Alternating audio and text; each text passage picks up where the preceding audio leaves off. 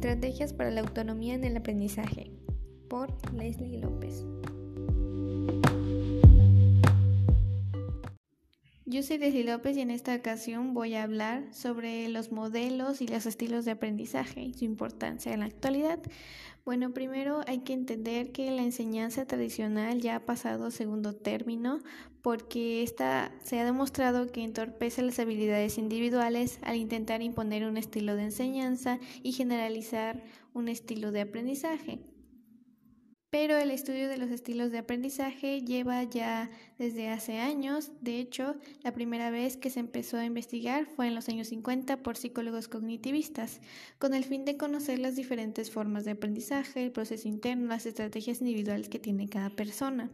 Existen muchas definiciones acerca de los estilos de aprendizaje, pero podemos mencionar dos, como la de Revilla, en la que indica que los estilos de aprendizaje son relativamente estables, aunque pueden cambiar dependiendo de las situaciones, o la de Kiffy, en la que menciona que son rasgos cognitivos, afectivos y fisiológicos que son indicadores relativamente estables como, de cómo las personas se interaccionan en ambientes de aprendizaje.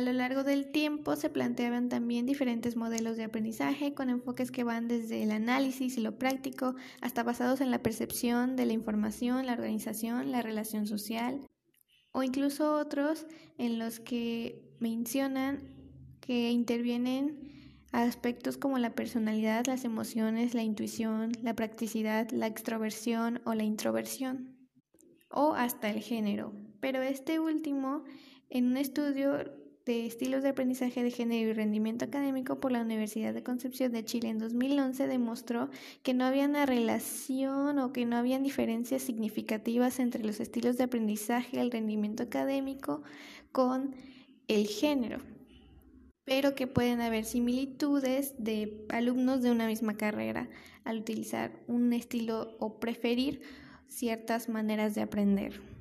Existen actualmente dos modelos que son el lógico holístico, en el que menciona que el cerebro se divide en dos partes de alguna manera y que en uno demuestran ciertas habilidades y en el otro habilidades completamente diferentes, como el lógico matemático, lingüístico verbal, corporal kinestésico, espacial musical, interpersonal, interpersonal y demás. Está también el modelo neurológico que es visual, auditivo y kinestésico que está relacionado a los estímulos externos. Con estos podemos tomar una referencia de nuestras maneras de aprender, pues es importante porque hay muchas situaciones de aprendizaje. Las situaciones de aprendizaje son muy diversas, dependiendo de cada una, es cómo vamos a utilizar el estilo de aprendizaje. Puede ser que en determinada situación que implique un desarrollo, un desenvolvimiento físico, se utilice el kinestésico para aprender.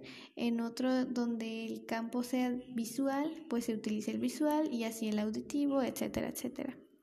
Conocer nuestros estilos de aprendizaje puede influir incluso en la decisión a que nos dedicaremos a futuro porque es, es, un patrón, es algo que vamos a seguir y vamos a continuar, es una forma en la que vamos a continuar aprendiendo.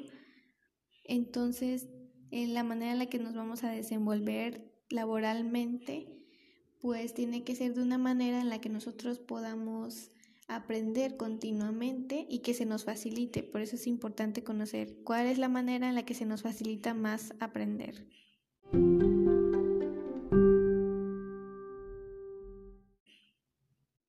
Actualmente está la educación virtual o a distancia y esta puede resolver problemas de tiempo, lugar y demanda que antes se tenía en la educación tradicional.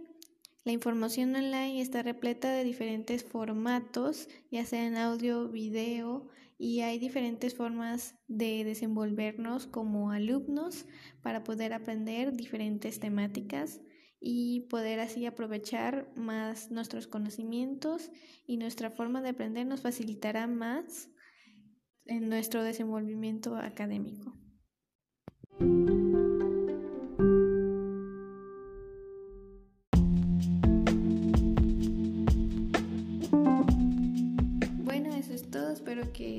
Resumen no haya ido tan rápido y que haya podido explicar correctamente lo que se quiso plantear.